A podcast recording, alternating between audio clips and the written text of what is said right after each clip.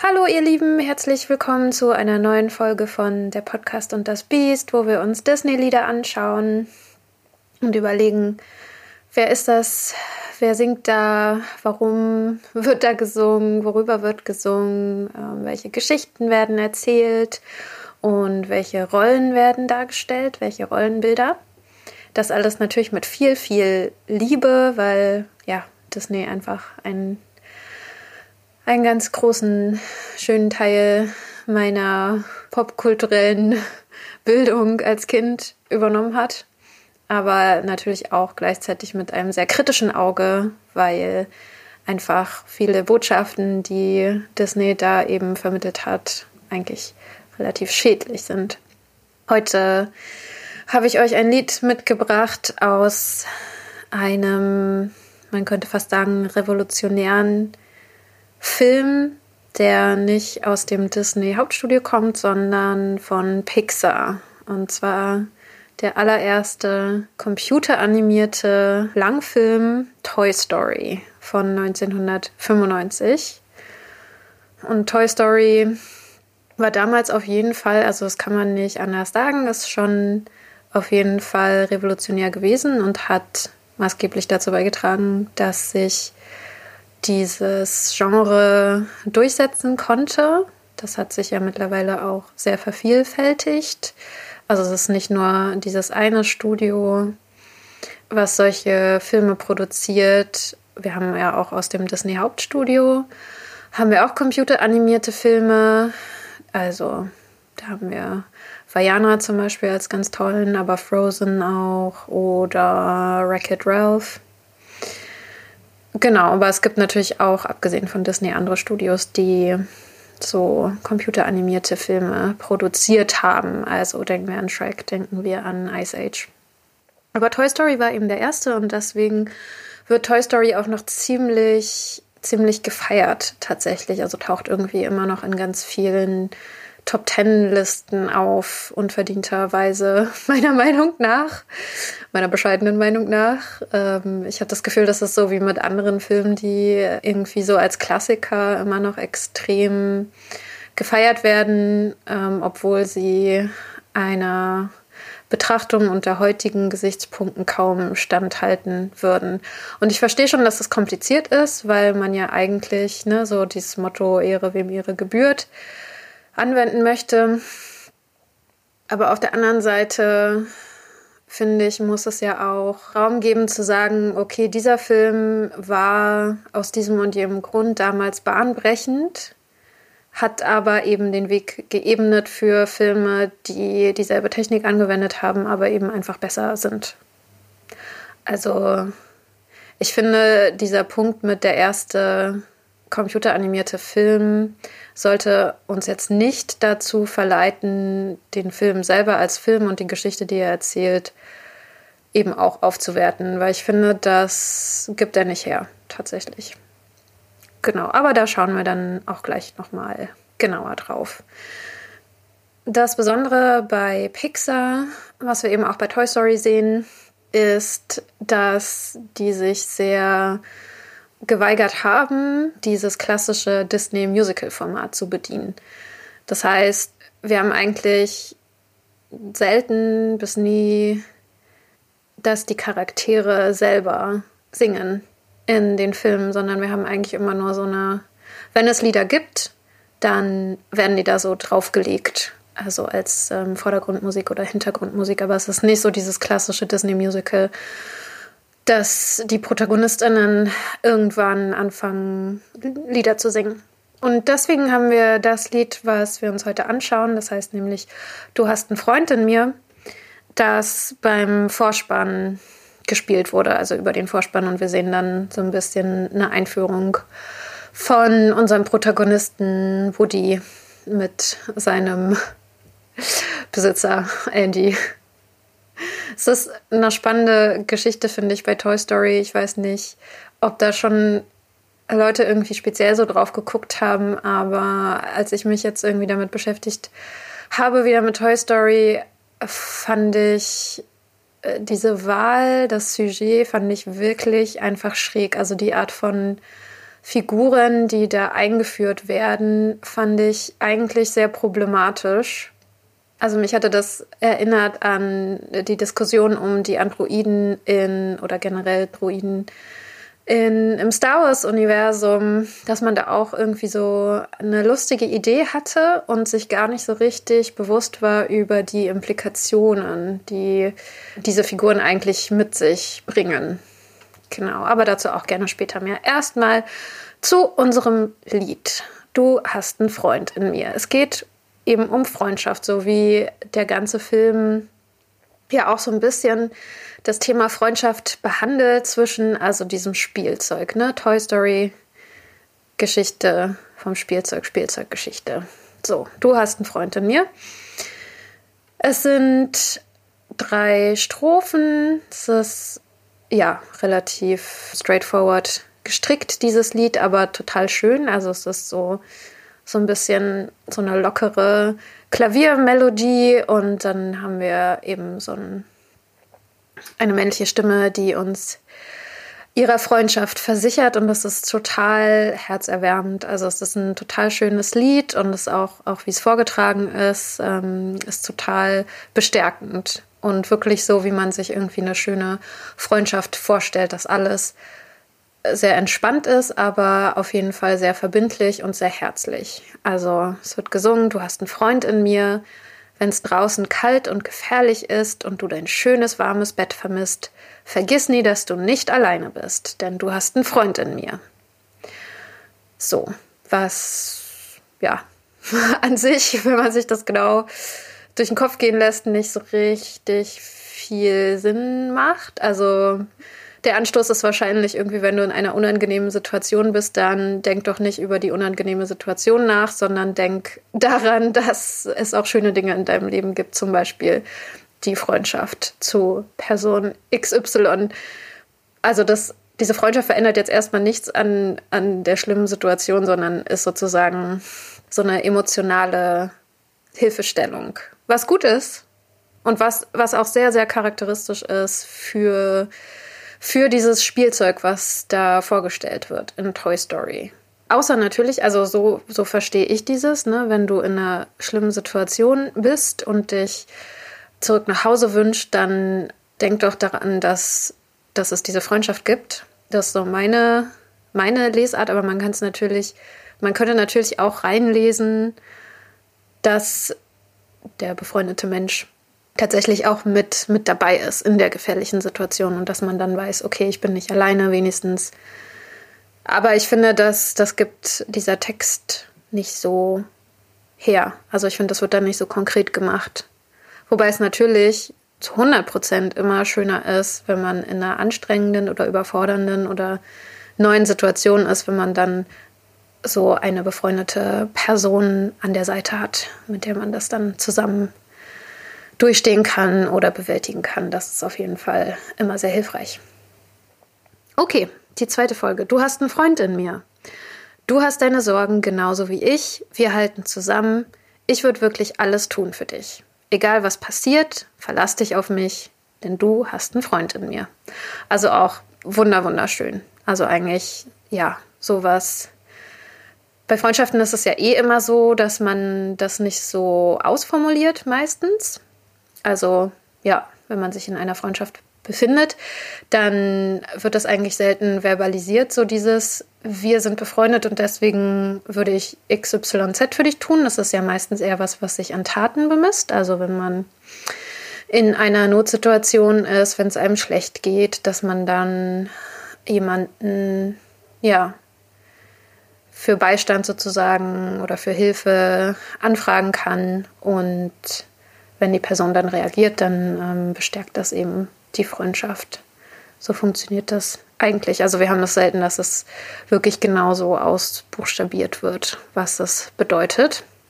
Aber es ist, ja, also es ist auf jeden Fall schön, es ist was, was man ähm, auf jeden Fall gerne hört. Und wo es, also mir auf jeden Fall irgendwie ganz, ganz warm wird, wenn ich, wenn ich das höre und dann so an meine Lieben denke und genau weiß, ja, das sind Menschen, die haben auch Sorgen, aber wenn es drauf ankommt, dann sind die da und dann stützen die mich.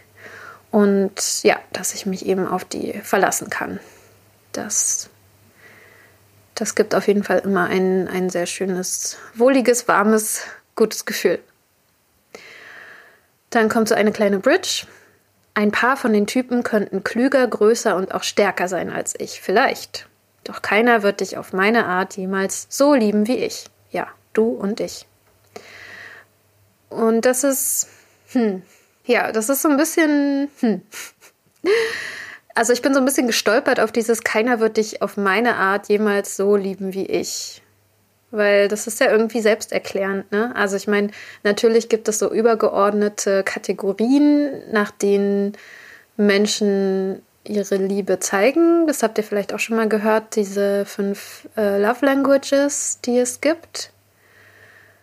Aber ich hatte das Gefühl, wenn es so eine individuelle Art ist, jemanden zu lieben, dann ist es auch schwer für andere Leute, die nicht genau dieses Individuum sind, in dieser Art mehr zu zeigen oder mehr zu machen. So, versteht ihr, was ich meine? Es ist so, hm, also wenn ich sozusagen eine bestimmte Art und Weise habe, Spaghetti zu kochen, dann, also eine sehr individuelle mit, weiß ich nicht, keine Ahnung, einem Geheimrezept oder so, dann ist es ja auch irgendwie klar, dass ich diejenige bin, die das am besten kann nach diesem Rezept.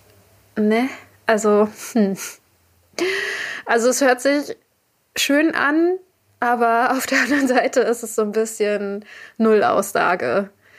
Und das ist ja hier auch so, so ein bisschen so vorbeugend, so ein bisschen eifersüchtig, ne? Also, dass man irgendwie Angst hat, so Freundschaft zu verlieren, wenn jemand vorbeikommt, der klüger oder größer oder stärker ist. Und dass man dann sagt, ja, aber ich, ich liebe dich. Das heißt, ja, das ist sozusagen mein Wert für dich, ist, dass ich dich so liebe.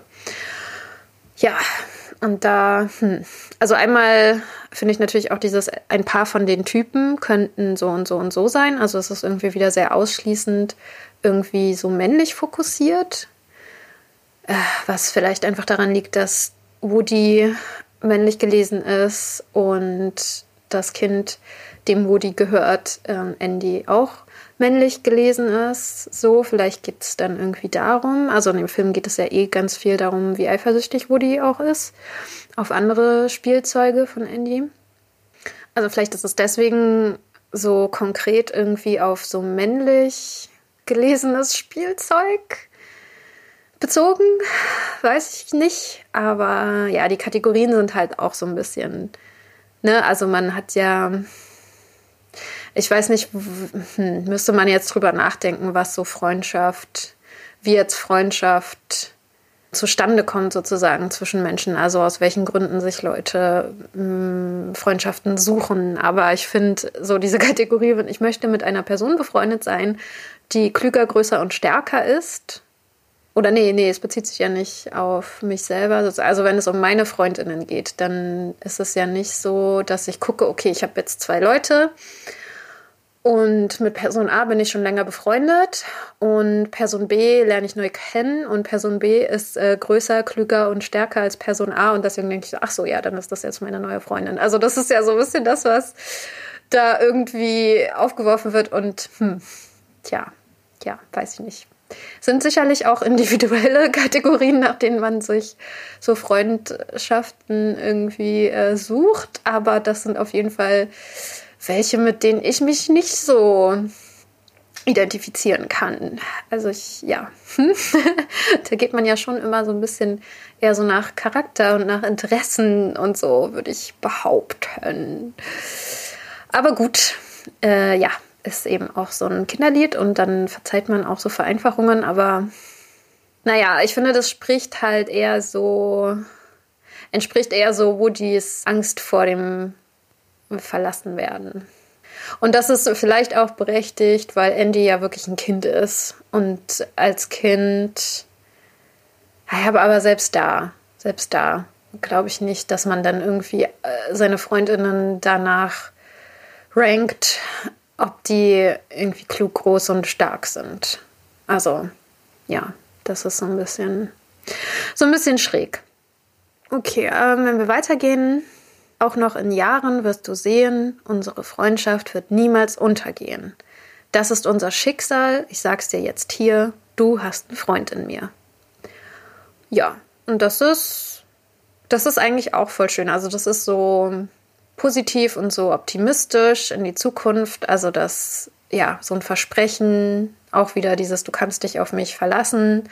Unsere Freundschaft wird standhalten, egal was passiert, egal was da kommen mag.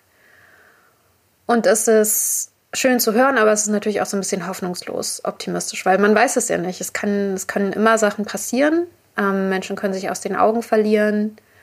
Das gehören auch immer zwei dazu. Also sicherlich gibt es Freundschaften, die überdauern, aber ich finde, da spielen halt sehr viele Faktoren mit rein.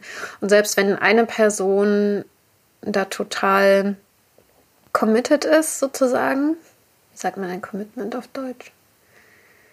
also alles daran setzt, sozusagen diese Freundschaft aufrecht zu erhalten, dann reicht das eben nicht aus. Also es müssen schon beide den Willen haben, die Freundschaft halt zu pflegen und fortzusetzen.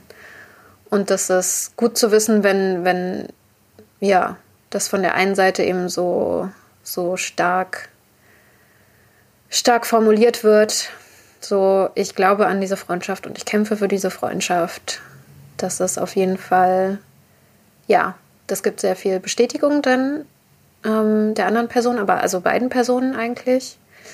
Aber ja, ist halt auch keine Garantie dafür, dass dann wirklich die Freundschaft auch hält. Aber ja, also es ist schön, schön zu hören. Was ihr euch sicher denken könnt, worüber ich gestolpert bin, ist eben dieses, das ist unser Schicksal. Das ist mir ein bisschen zu deterministisch. Denn äh, wie gesagt, also Freundschaften entwickeln sich auch meistens, würde ich sagen, entwickeln sich auch weiter. Und genau, also von Schicksal würde ich hier überhaupt nicht sprechen. Das ist ja meistens sehr, sehr zufällig, wie Freundschaften tatsächlich entstehen. Also das fängt an vom Kindergarten, ne, mit wem man da irgendwie zufällig in eine Gruppe gesteckt wird. Das heißt, es ist auch so ein bisschen der Zufall, wer im selben Jahr geboren wird, in derselben Stadt, im selben Bezirk, auf dieselbe Kita geschickt wird, in dieselbe Kita-Gruppe kommt und dann eben genau Schule, das ist auch wieder sehr zufällig und Studium auch wieder sehr zufällig oder Ausbildung oder Lehre oder so auch wieder sehr zufällig. Und letztendlich Arbeitsplatz. Also alle Menschen, denen wir irgendwie begegnen, das ist ja ja sehr zufällig und oder hm, wenn man dann irgendwie in einem Sportverein ist oder im Chor oder irgendwo. Also so lernt man ja Menschen kennen und ich finde so diese Vorstellung vom Schicksal. Aber das ist wahrscheinlich irgendwie was Persönliches von mir, dass ich damit immer nicht so viel anfangen kann. Ich finde, Schicksal wird oft so ein bisschen ja als Ausrede genutzt, um nicht so Verantwortung für die eigenen Handlungen übernehmen zu müssen. Ja, und deswegen äh, stolper ich da immer sehr drüber. Oder ich bin, ich bin sehr kritisch und sehr skeptisch, was äh, das Schicksal angeht. Und deswegen ist mir das jetzt eben auch so ein bisschen aufgestoßen. Genau, und das ist auch schon unser kleines, feines Lied über die Freundschaft. Also es ist wirklich, ja, ist wirklich sehr süß und ich finde es auch ganz gut eigentlich so als Anstoß, um über Freundschaft nachzudenken. Also um so zu reflektieren, was, was bedeutet das eigentlich für mich? Worauf lege ich Wert in einer Freundschaft? Ja, das bietet hier ein paar, paar schöne Ansatzpunkte. Genau, und es ist tatsächlich auch relativ nah am englischen Original. Also es wurden ein paar andere Bilder gewählt, jetzt in der ersten Strophe zum Beispiel. Das ist ja im Deutschen, wenn es draußen kalt und gefährlich ist und du dein schönes warmes Bett vermisst. Vergiss nie, dass du nicht alleine bist. Und im Englischen ist es When the road looks rough ahead and you're miles and miles from your nice warm bed, you just remember what your old pal said. You've got a friend in me. Also da haben wir tatsächlich diese Konkretisierung, dass es eben nicht darum geht, wenn man in einer schwierigen Situation ist, dass eine andere Person dabei ist, auf deren Freundschaft man sich stützen kann, sondern der Appell ist sozusagen, okay, du bist in einer schwierigen Situation, aber denke dran, ich bin dein, deine Freundin und ja, dass man daraus irgendwie Trost schöpfen soll. Genau, dann die zweite Strophe. You've got troubles, I've got them too. There isn't anything I wouldn't do for you. Also das ist echt total schön. Ich würde wirklich alles tun für dich. Das ist voll, das ist voll schön. We stick together and we see it through, cause you've got a friend in me. Also, ja, wir halten zusammen. Egal was passiert, verlass dich auf mich. Das ist, ja, das ist echt einfach, ja, so wonnig warm, freundschaftlich, sehr schön. Dann haben wir bei der Bridge, some other folks might be a little bit smarter than I am, bigger and stronger too, maybe, but none of them will ever love you the way I do. So, da haben wir das jetzt nicht, dieses, ja, so ein bisschen laxe, diese Typen, ne, was halt gleich so männlich kodiert ist, sondern wir haben some other folks. Also das ist ein bisschen offener, finde ich. Es ist nicht gleich so gegendert. Und in der letzten Strophe, and as the years go by, our friendship will never die. You're gonna see, it's our destiny. You've got a friend in me. Ja, also das ist eigentlich eins zu eins so übernommen. Total, total gut. Also nichts irgendwie unnötig dazu, nichts Wichtiges weggelassen, straightforward. Und ja, finde ich, funktioniert auch total gut. Und an der Stelle verstehe ich dann immer nicht, warum so bei manchen Disney-Film, Herkules, so komische, komische, ja, komische äh, Übersetzungen rauskommen.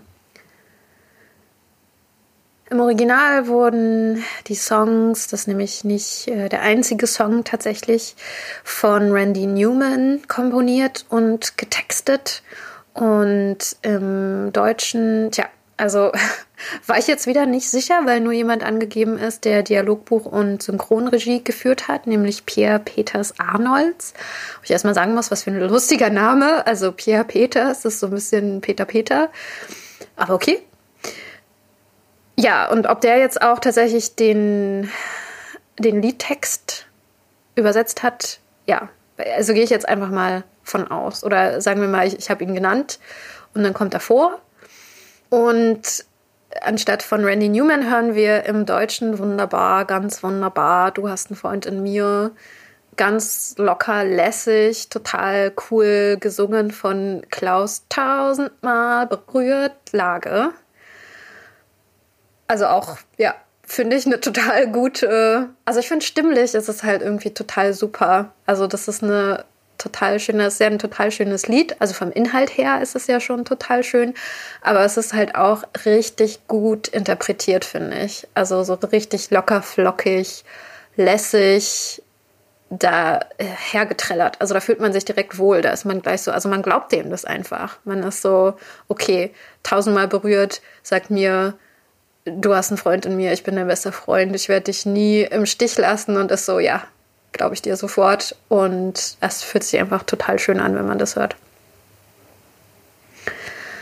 Ja, okay, also hm, ich hatte ja schon angekündigt, dass ich mir so ein paar Gedanken gemacht habe über Toy Story allgemein.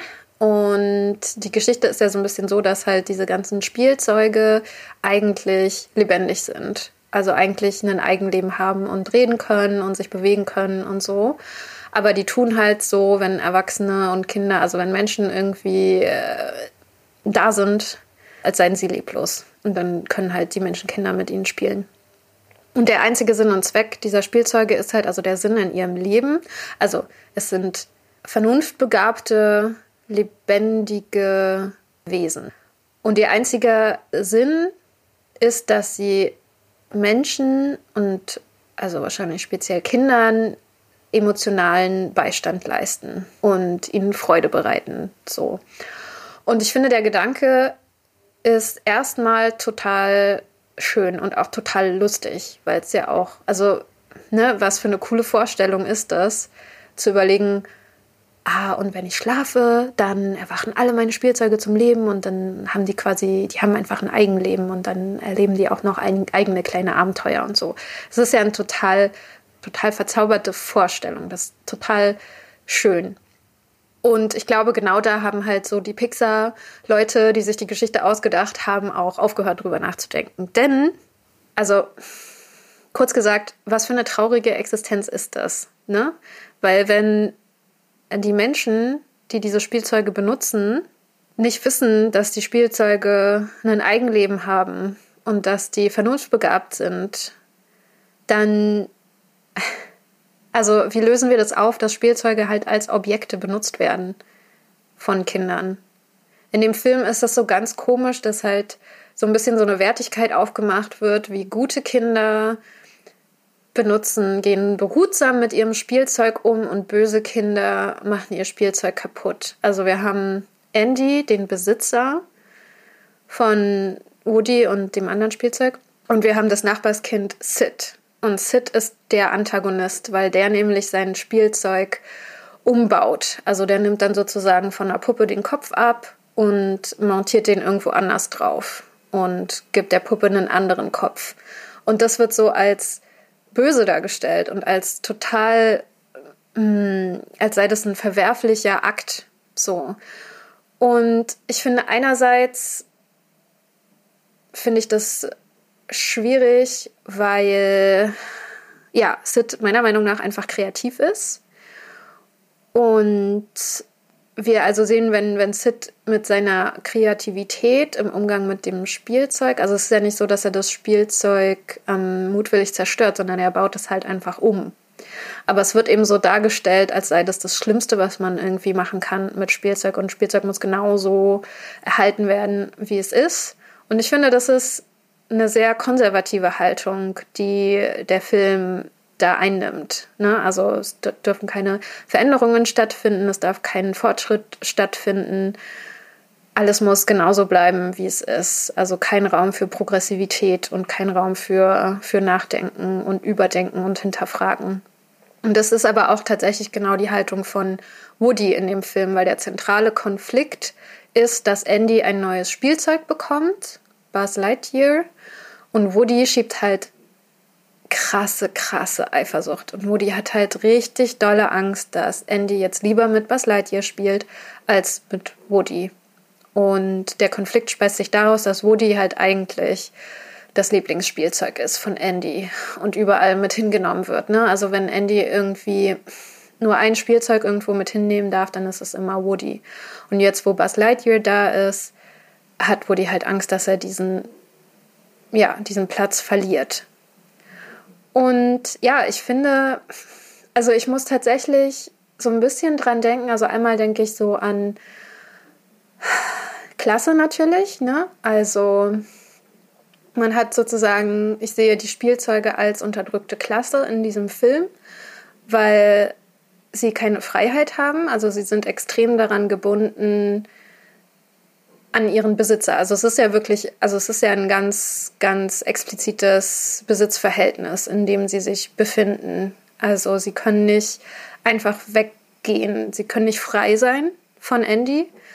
Und ihre Erfüllung erfahren sie eben nur, wenn Andy mit ihnen spielt. Und das Schlimmste, was sozusagen ihnen passieren kann, ist, dass sie aussortiert werden und dann eben nicht mehr von Andy benutzt werden können. Also das, ja, finde ich, ist einfach eine sehr gruselige, ein sehr gruseliges Dasein tatsächlich und auch ein sehr trauriges Dasein. Und das führt eben nämlich genau dazu, dass sie eigentlich in so einer Konkurrenz zueinander stehen. Also dass Woody eben auch diese krasse Konkurrenz aufmacht zu Buzz. Und ja, ich finde das einfach überhaupt nicht schön zu sehen.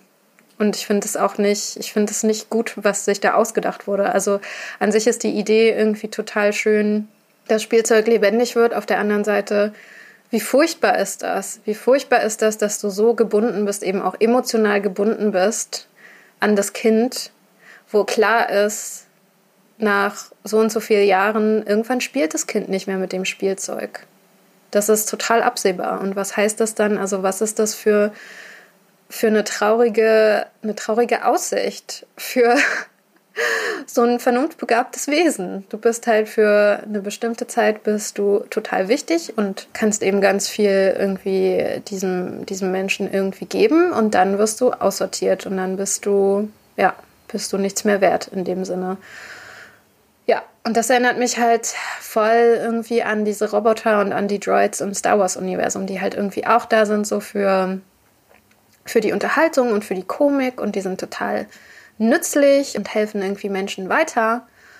aber auf der anderen Seite sind sie auch total austauschbar. Und die werden dann, ja, irgendwie zum Teil abgeschossen oder so. Also diese ähm, R2D2 zum Beispiel, der ja immer bei irgendwelchen Gefechten dann irgendwas außen an, an dem Raumschiff reparieren muss oder so und äh, während das Raumschiff selber unter Beschuss ist und so. Also ja, also die sind total austauschbar. Und wenn dann mal einer verloren geht, ist es ja nicht so schlimm, weil es ist ja nur ein Roboter. So. Ähm, also es ist im Prinzip so eine super krass geknechtete, versklavte Klasse. Und ja, ich finde bei Toy Story dieses Spielzeug kommt da irgendwie relativ nah dran, meiner Meinung nach, weil die haben halt auch eine ganz spezielle Aufgabe, ne, dass sie sich halt irgendwie um so das emotionale Wohlbefinden von Kindern kümmern müssen. So, aber in dem Moment, wo sie halt nicht mehr gebraucht werden, da, ja, werden sie dann eben weggeschmissen und aussortiert und so. Und ja, ich kann das nicht so unbefangen gucken tatsächlich. Und irgendwie ist so ein bisschen meine Vermutung, dass halt die, die Macher, und ich glaube, das waren halt alles Männer, ähm, dass sie sich da halt auch nicht genug Gedanken drüber gemacht haben. Also, dass sie da nicht weit, äh, weiter drüber nachgedacht haben oder nicht weit genug überlegt haben, okay, was heißt das, wenn wir jetzt diese zauberhafte Vorstellung aufgreifen und in die Tat umsetzen, davon das Spielzeug eigentlich lebendig ist. Naja, also einer, ein, ein Story Supervisor von Toy Story, Matthew Lunn, hat sich speziell zu Buzz zum Beispiel auch noch geäußert. Das ist jetzt, mh, hm, schneidet jetzt ein anderes Thema an, worüber ich noch hin wollte. Und zwar wie folgt: Er hat gesagt, If there was a dad in Toy Story, the boy would not have had such a need for a doll who represents a kind of authority figure like Buzz. Also Buzz Lightyear. Also er sagt, wenn Andy einen Vater hätte, dann hätte er gar nicht so den Bedarf gehabt nach einem Spielzeug, das so eine Autoritätsfigur repräsentiert, wie Buzz es ist. Also Buzz ist ein, ein Space Ranger. Und das stimmt. Also wir haben, also auf jeden Fall sehen wir, dass es nicht Disney ist, weil diesmal ähm, Andy hat quasi eine Mutter, aber der Vater ist abwesend. Also ist total, total gebrochen mit dieser Disney-Tradition. Genau, aber ich finde das Zitat eigentlich, also ich finde, das sagt irgendwie, das zeigt, dass dieser Mensch konkret jetzt zum Beispiel überhaupt keine Ahnung hat von dem Film, den er da geschrieben hat.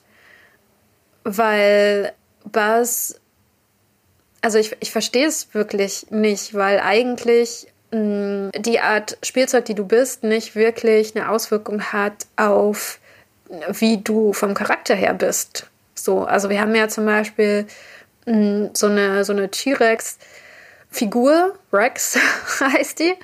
Und, und Rex ist total aufgeregt immer und total, also total süß auch, weil der die ganze Zeit so, ne, irgendwie mit seinen kleinen Armen irgendwie wedelt und so rumrennt und total hektisch und aufgeregt ist. So. Und da würde man ja denken, also was, was hat da sozusagen irgendwie das Äußere der Figur zu tun mit, mit diesem Charakter? Und natürlich stellen wir uns vor, dass Andy mit diesem T-Rex auch nicht spielen wird, als sei dieser T-Rex die ganze Zeit irgendwie aufgeregt, weil das ist einfach nichts, was wir mit einem T-Rex verbinden. So, der wird den T-Rex irgendwie nutzen, um, weiß ich nicht, also Gefahr zu symbolisieren und irgendwie eine Bedrohlichkeit irgendwie heraufzubeschwören.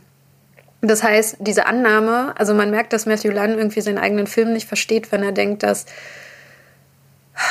Basis Charakter als Spielzeug hm, der Funktion von ihm als Spielzeug entspricht. So, also das, ja, schade.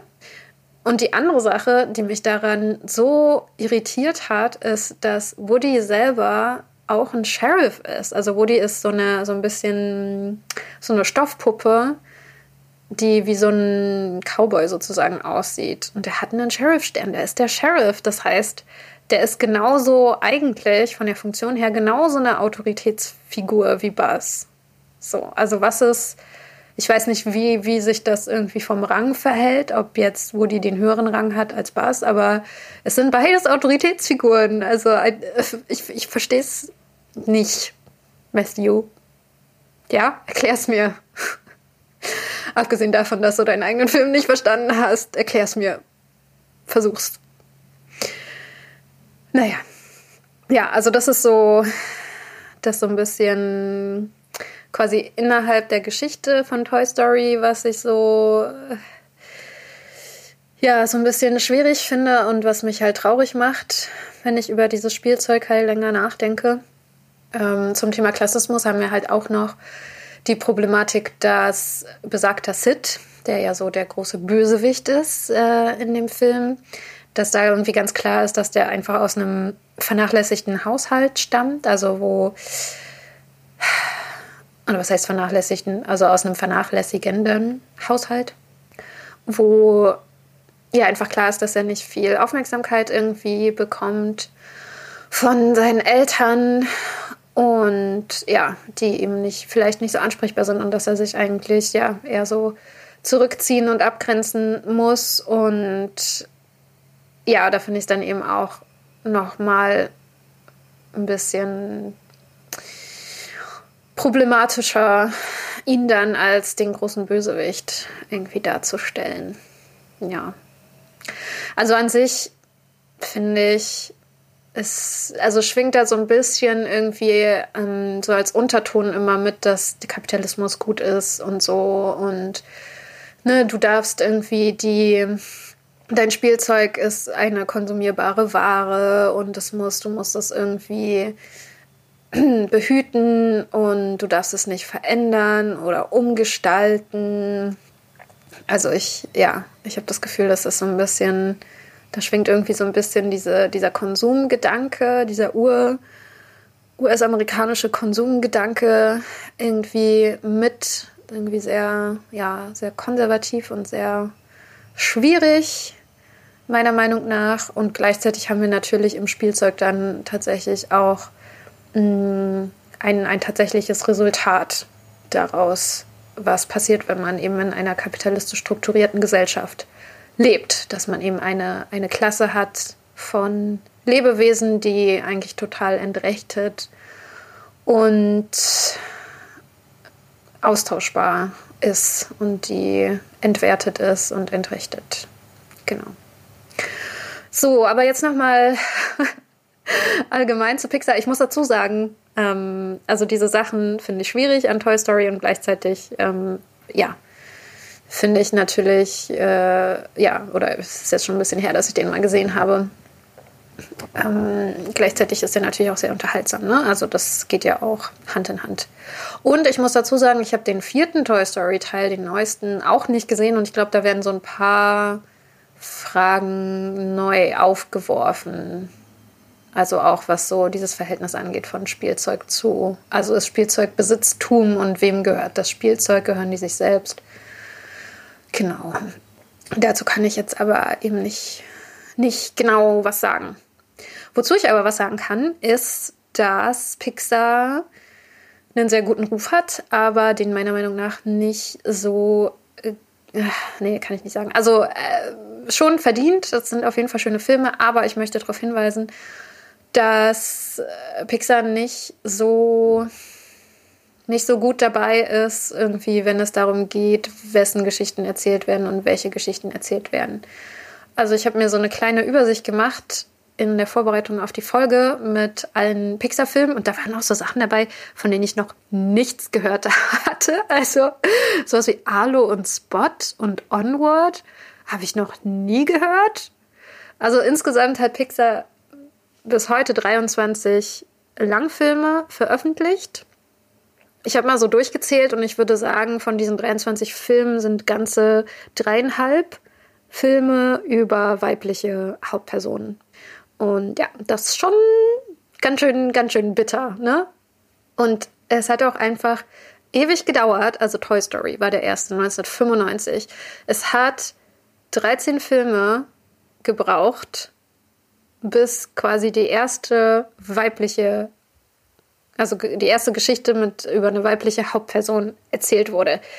Und zwar war das 2012 äh, mit Merida. So, also 17 Jahre, 13 Filme. Es ist.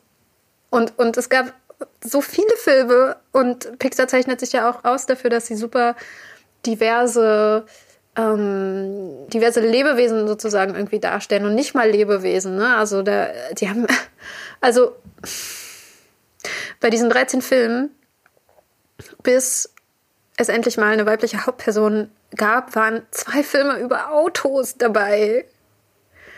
So ein Film über Roboter dabei, über Fische, über Monster. Und es ist so über Ameisen. Und es ist so, es ist so bitter. Also ich finde es wirklich so, ihr könnt euch so viele Welten ausdenken. Ja, also vor allem irgendwie Monster AG. Ihr könnt euch so viele Welten ausdenken. Ihr könnt mir doch nicht erzählen, dass diese ganzen Welten, dass es da nur Männer gibt, deren Geschichten oder männlich, männlich gelesene Figuren gibt, deren Geschichten relevant sind zu erzählen. Ich finde, das ist so ein Armutszeugnis. Oder Autos, also äh, schlimm. Und Wally, es tut mir total leid, denn, aber Wally finde ich, also es ist eine süße Geschichte, aber es ist so krass creepy, die Geschichte, wie Wally diesen anderen Roboter stalkt, irgendwie bis zum Ende und dann am Ende halt einfach belohnt wird, sozusagen mit, mit der Liebe dieses Roboters, den Wally die ganze Zeit stalkt. Und das würde mich nicht, es hätte mich nicht so gestört, wenn Wally und Eve nicht so sexualisiert würden. Also wenn nicht irgendwie Wally so männlich dargestellt wird oder halt als das Männliche präsentiert wird und Eve, die auch noch Eve heißt, come on, als, als weiblicher Roboter. Also das, oh, es hat mich so hart genervt. Ich fand es richtig, richtig schlimm. Das ist so, Wally ist eigentlich so eine Geschichte, so wie sie uns präsentiert wird. Es ist eine Geschichte von wenn du als so ein bisschen altmodischer, irgendwie nicht äh, den klassischen Schönheitsnormen entsprechender Cis-Mann, wenn du eine Frau äh, kennenlernst, die du attraktiv findest, dann ähm, kannst du ihr so lange auf die Nerven gehen und sie stören und sie stalken und selbst wenn sie äh, ja wenn sie mh, mm, ohnmächtig ist oder bewusstlos oder so, dann kannst du sie trotzdem irgendwie ähm, zu einem romantischen Date irgendwie mitnehmen, bis sie irgendwann einfach ja so fertig ist und so erschöpft davon, dass sie einwilligt, mit dir in einer Beziehung zu sein. Das ist die Geschichte von Wally. Es tut mir leid, aber das ist die Geschichte von Wally und das finde ich richtig. Ah, oh, es hat mich so ja, es äh, stört mich sehr, stört mich sehr. Und es ist ein süßer Film, so. Also nichts gegen Wally, aber das ist die Geschichte, die erzählt wird. Und genau, also solche Filme, solche Filme macht Pixar. Also, ne, zwei Filme über Autos, ein Film über Autos. Nein, wir machen zwei Filme über Autos. Und vielleicht, wenn wir zwei Filme über Autos gemacht haben, dann könnten wir eigentlich auch mal einen Film machen, wo es um eine Frau geht oder eine junge Frau, ein Mädchen. Ja, ich glaube, das ist. Mhm. Ja. Ich, ich ärgere mich sehr, wenn man es nicht merkt. Es ärgert mich. Also darüber könnte ich wahrscheinlich auch noch irgendwie ewig sprechen, was ich nicht muss. Ich glaube, der Punkt ist angekommen, hoffe ich. Ja, und dann würde ich sagen, schauen wir jetzt mal Gender Swap und Diversitätstest an. Probier es mal mit einem Gender Swap, mit Diversität und einem Gender Swap.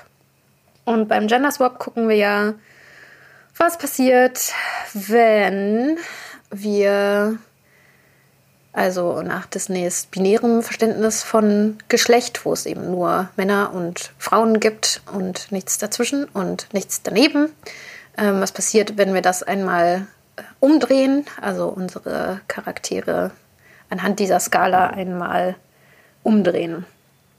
Und dadurch, dass das Lied ja, also ja, ich glaube schon, dass das Lied halt so aus Woodys Perspektive her gesungen ist. Ne? Also da macht das ja dann auch alles viel mehr Sinn mit dem Schicksal, weil das ist ja tatsächlich, wenn wir die Spielzeuge als geknechtete Klasse und äh, abhängige Klasse verstehen, dann ist es ja tatsächlich Woodys Schicksal, für immer mit Andy befreundet zu sein, auch wenn Andy vielleicht irgendwann kein Interesse mehr hat an Woody. Ähm, wenn wir das mal umdrehen und uns überlegen, dass es eine weiblich gelesene Puppe, ein weiblich gelesenes Spielzeug und ein weiblich gelesenes Kind, dann finde ich, ändert sich nicht so viel. Weil ich glaube, dass der Film auch sozusagen nicht, also dahingehend keine geschlechterspezifische Aussage trifft. Also dass jetzt ähm, Mädchen keine so enge Bindung haben können zu ihrem Spielzeug. Das macht der Film nicht. Deswegen glaube ich, kann man das auch genauso umdrehen und finde ich eigentlich auch, fände ich voll schön. Was wir nämlich nicht so viel sehen in, in Filmen und das jetzt generell nicht nur auf Disney oder Pixar bezogen, ist ähm, Frauenfreundschaften. Ähm, weil wenn man schon Geld ausgeben möchte in der Produktionsfirma für mehr als eine Frauenfigur, dann ja, sind das meistens Frauen, die in irgendeiner Art und Weise in Konkurrenz zueinander treten ähm, müssen, wenn möglich äh, so romantische Konkurrenz bezogen auf die männliche Hauptperson. Insofern finde ich die Vorstellung eigentlich ganz schön, dass wir hier, ja, also wenn wir sozusagen den Teil mit der entrechteten, unterdrückten Klasse weglassen. Weil, also eigentlich ist es ja so, dass Woody im Prinzip ja gar keine Wahl hat, ne? Also der ist ja quasi so programmiert, wenn wir in der, ähm, in diesem Technikbild von Robotern und Androiden bleiben wollen. Ist Woody ja programmiert dafür, Andy zu lieben.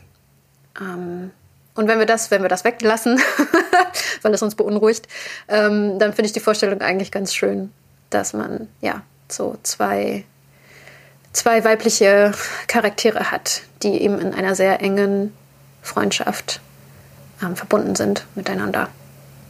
Ja. Mir fällt noch ein, was ich gerade bei meinem kleinen ähm, Aufreger über Pixar vergessen habe.